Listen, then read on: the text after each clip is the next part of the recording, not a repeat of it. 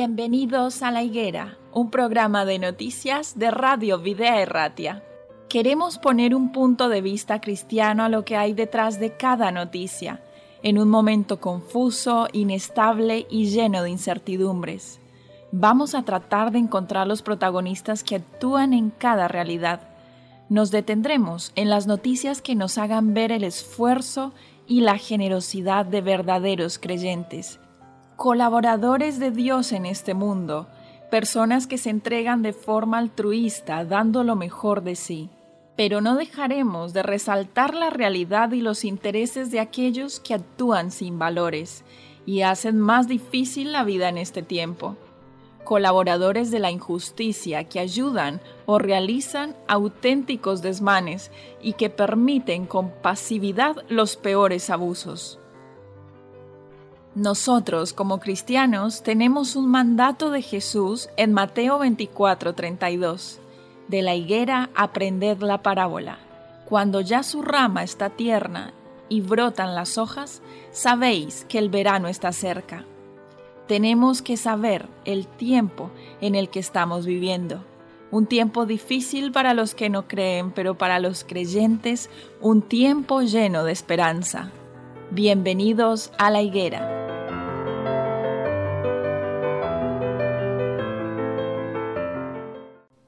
Damos inicio a un nuevo programa de La Higuera y damos también la bienvenida a todos nuestros oyentes que nos acompañan. El día de hoy estoy con Dan, como es habitual. ¿Qué tal? ¿Cómo estás? Muy bien. ¿Y tú qué tal estás, Eliana? Bueno, yo estoy bien, gracias a Dios, pero tenemos algunas noticias un poquito desalentadoras. Igualmente, eh, es algo que estamos viendo desde hace ya más de un año. Estamos hablando de la crisis COVID y en este caso de la vacunación. ¿Cuál es este problema que, está presentándose con, las residencias de ancianos, con la vacunación, con la, falta de dosis? Cuéntanos. Bueno, es verdad que a fecha de hoy eh, la vacunación en las residencias ya se ha cumplido, ¿no? Pero sí que hay sectores de la población, las personas mayores, que todavía no están siendo vacunadas ¿no? de una forma masiva y esto está creando pues inquietud, inquietud. Es verdad que se prometió que para junio julio del 2021 el 70% de la población iba a estar vacunada, pero a fecha de hoy en el mes de febrero, eh, finales de febrero, esto no se está cumpliendo y vamos con mucho atraso. Acá tenemos un ejemplo, Dan, de, Valencia. Precisamente Vincent Belver, que es director de una residencia de diversidad funcional y salud mental, dice que se han suspendido la puesta de vacunas 24 horas antes de su segunda citación o sea, para la primera dosis esta misma semana. ¿Cuál sería el motivo de, esa suspensión? La falta de viales. La, falta de, vacunas, propiamente dicha, ¿no?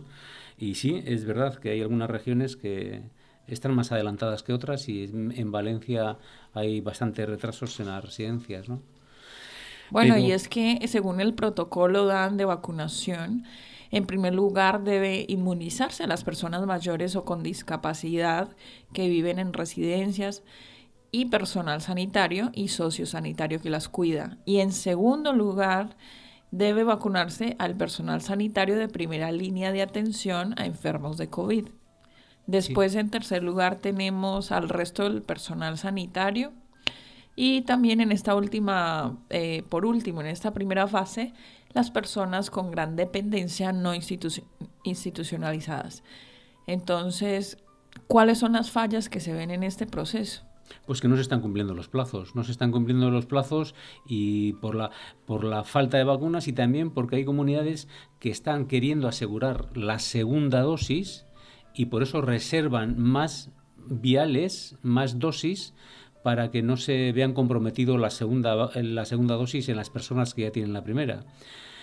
Esto que es así y que podía entenderse, lo que la sensación que da o que tiene la gente o que tenemos o que tenemos en la sociedad es que hay regiones que están siendo un poco cómodas en la aplicación de las vacunas, ¿no? Sí, eso es así. Pero lo que sí tenemos cierto es que se siguen suspendiendo las vacunaciones, en este caso en dos ocasiones, por falta de dosis. Sí, sí, sí. Eh, por falta de dosis. Y aquí podríamos hablar de que los laboratorios han han retrasado las entregas que tenían comprometidas, se podían hablar muchas cosas, muchas cosas, ¿no? Entre otras que AstraZeneca, que eh, tenía un crecimiento industrial del laboratorio eh, apoyado por la Comisión Económica Europea, eh, ha hecho dejación de ese compromiso y ha dado la vacuna, ha dado la vacuna a otros países, fundamentalmente a Inglaterra y a Israel, ¿no? Y el compromiso que tenía con Europa no le no le ha no, lo ha cumplido. Bueno, y por otro lado también se sabe que se han completado procesos de vacunación en otros grupos menos prioritarios en vez de darle prioridad a los que realmente los necesitan. Eh, sumándole a esto, hay un, un, informe poco claro acerca de la Consejería de Igualdad que pudo ofrecer cifras sobre cuántas personas han recibido la primera dosis en las residencias de mayores. No está claro del todo.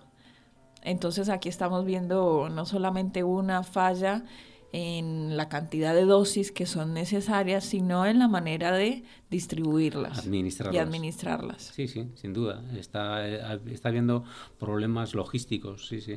Y también está habiendo problemas de personas que se cuelan en la prioridad que tenía el protocolo de vacunación y que por tener eh, cargos públicos y tener un poder eh, político, pues se cuelan en ese, en ese protocolo y se ponen la vacuna. Hemos visto dimisiones también, ¿no? Hay, hay, hay de todo. Sí, se ha normalizado que los ritmos de vacunación sean muy regulares.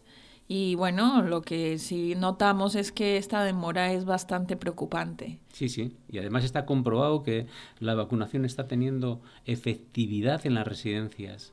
Eh, hace unos días vino en la, en la, en la prensa un artículo donde decía que eh, en las residencias en Vizcaya, creo que era Vizcaya, eh, había 15, 15 personas contagiadas cuando hasta antes de la vacuna no bajaba de 300, de 300 personas en las residencias, creo que era el País Vasco, ¿no? Y ahora hay 15, 15 personas que están contagiadas, o sea que son efectivas las vacunas. Nosotros no somos Y creo que las otras medidas también acompañadas a las vacunas. Sí, sí, pero esas ya las teníamos. Sin embargo, la vacuna, eh, antes he dicho mientras estábamos hablando los dos a la vez, que no somos negacionistas porque la vacuna se está comprobando que es eficaz. Ahora, también hay otra noticia, ha venido, ha venido hoy en la prensa, 750 eh, sanitarios de entre los 20.000 que tiene Osakietza de primera línea en la lucha con, con el, la lucha o, para hacer frente a, la, a la, COVID, eh, no quieren vacunarse. ¿Ah, sí? ¿Los mismos sanitarios? Los mismos sanitarios. 700 de 20.000. ¿Y a razón de qué? ¿A razón de qué? Pues que podemos... De los efectos secundarios y Podemos entender que no están muy convencidos de que la vacuna sea efectiva. Y parece mentira, porque los datos dicen todo lo contrario, ¿no? Y los sanitarios hay 750, 750 sanitarios que no quieren ponerse la vacuna. Es curioso. Habría que preguntarle a alguno de ellos cuáles son esas razones. Pues sí, eh, fundamentalmente es eso, ¿no? Que no se fían de la vacuna ni del proceso tan corto que ha habido en la elaboración en la elaboración de la vacuna, porque realmente sí ha sido corto. y metiendo un poco el dedo en el ojo, podríamos decir que quizás algunas de esas personas que no se quieren vacunar son las que critican, o que son negacionistas, son las que critican a los que se han colado y se han puesto la vacuna sin que les corresponda. Eh, sí, sí, además han dicho que podía ir por ahí iban, iba, iba la noticia, ¿no? Personas que no quieren vacunarse y critican a los que se han colado. Que están mal las dos cosas, ¿eh? Para mí están mal las dos cosas. Sí, a veces somos así, a veces pecamos porque sí o porque no. Sí, sí, sí, sí. Pero bueno, las vacunas son necesarias, es verdad que ha habido ha habido una carrera tremenda por, porque hay un negocio detrás de las vacunas, ¿no? Ha habido un y hay un negocio detrás de las vacunas, pero en esta situación mundial las vacunas son necesarias. Y esto que estamos en un país que puede encontrarse entre los privilegiados del mundo, ¿no?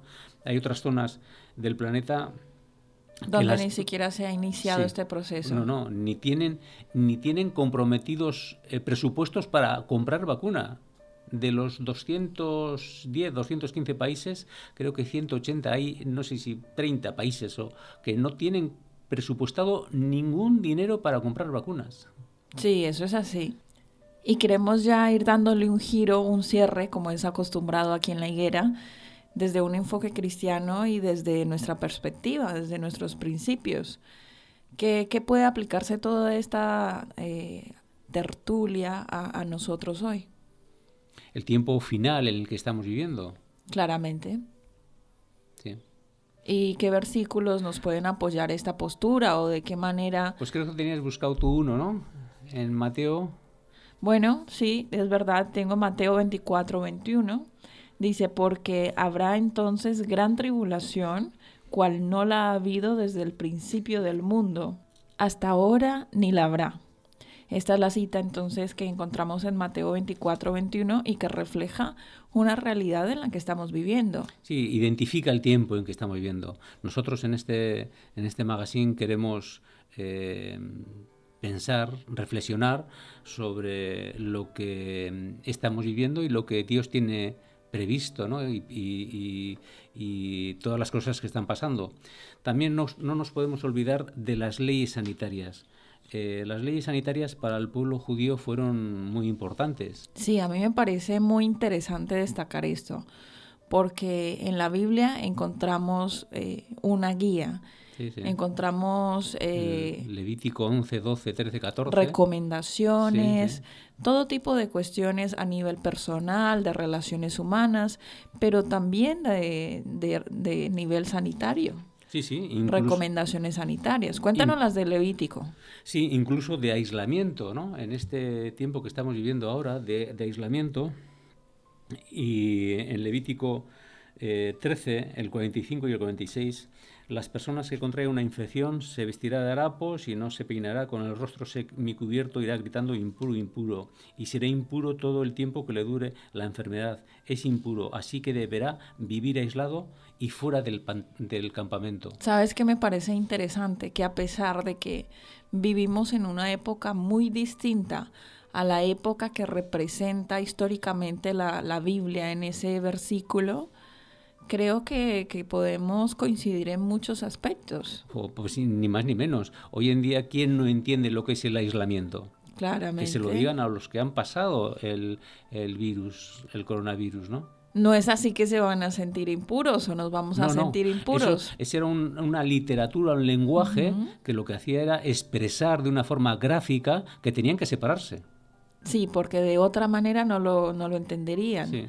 La Biblia, de hecho, tiene referencias que a veces a nosotros se nos hacen un poco extrañas, pero de hecho, para el contexto para el cual fueron dichas, son totalmente válidas. Válidas y este es para un ejemplo de ello. Para esa época y para ahora también.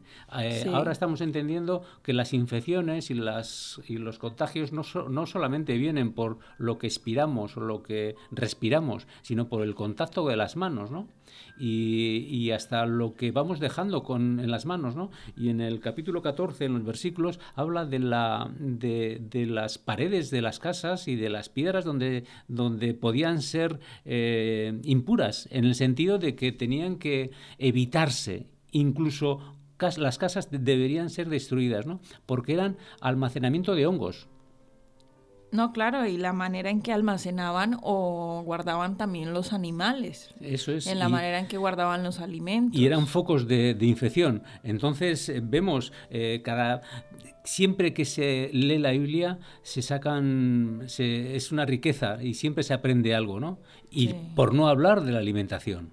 Bueno, pero podemos hablar aunque sea un pedacito que no nos lleve mucha parte de, de esta higuera. Pero en Levítico 11 lo tenemos clarísimo. Sí, sí. De los animales que podemos comer, de los animales que nos recomienda no comer, que yo encuentro en la Biblia que es más que todo eh, recomendaciones para nuestro propio bienestar, porque si no, si la gente se lo toma de alguna manera como prohibiciones, créame que no es por ahí, porque de nada le sirve prohibir comer algo sino porque tiene un trasfondo y tiene un propósito. Sanitario, sí, sin duda. Y es el bienestar. Y que se ha comprobado cada vez que, que, la ciencia investiga más sobre esa sabiduría que hay dentro de la Biblia, lo corrobora, no lo contradice. Ahora sabemos que, por ejemplo, el cerdo tiene, tiene enfermedades que son solamente del cerdo y que no de, otros de los animales vacunos, ¿no? Entonces, para esa época era un adelanto tremendo y que los judíos se aprovecharon de esa sabiduría. Sí, yo pienso que a veces eh, caemos en la ingenuidad de pensar que los anteriores o los antepasados a nosotros tenían menos conocimiento o estaban más perdidos de y nosotros somos los más listos, ¿verdad? Eso es eh, soberbia y orgullo. Creernos que estamos en la cúspide de la humanidad. Del conocimiento, ¿no? De las tecnologías, pero no. Después nos encontramos con ciertas formas arquitectónicas superiores a nosotros y bueno, hasta el lenguaje, hasta el lenguaje era mucho más rico y eso lo dicen los entendidos, ¿no? Tenían eh, para la palabra amor que nosotros utilizamos de una forma indiscriminada para muchas clases de amor. Eh, en la Biblia aparece cada palabra amor en su enfoque, en su cuadrante de la frase, ¿no? La etimología, sí. si es para el hijo, si es para la esposa, si es para las personas, una moral Fileo, Eros, claramente. Bueno, podemos seguirlo en el siguiente, se nos ha acabado el tiempo, pero agradecemos a todos nuestros oyentes por habernos acompañado esta vez y como siempre. Así que os esperamos en una próxima emisión de La Higuera. Y animarles, animarles y animarnos a que lean la Biblia. Hasta una próxima. Hasta la próxima.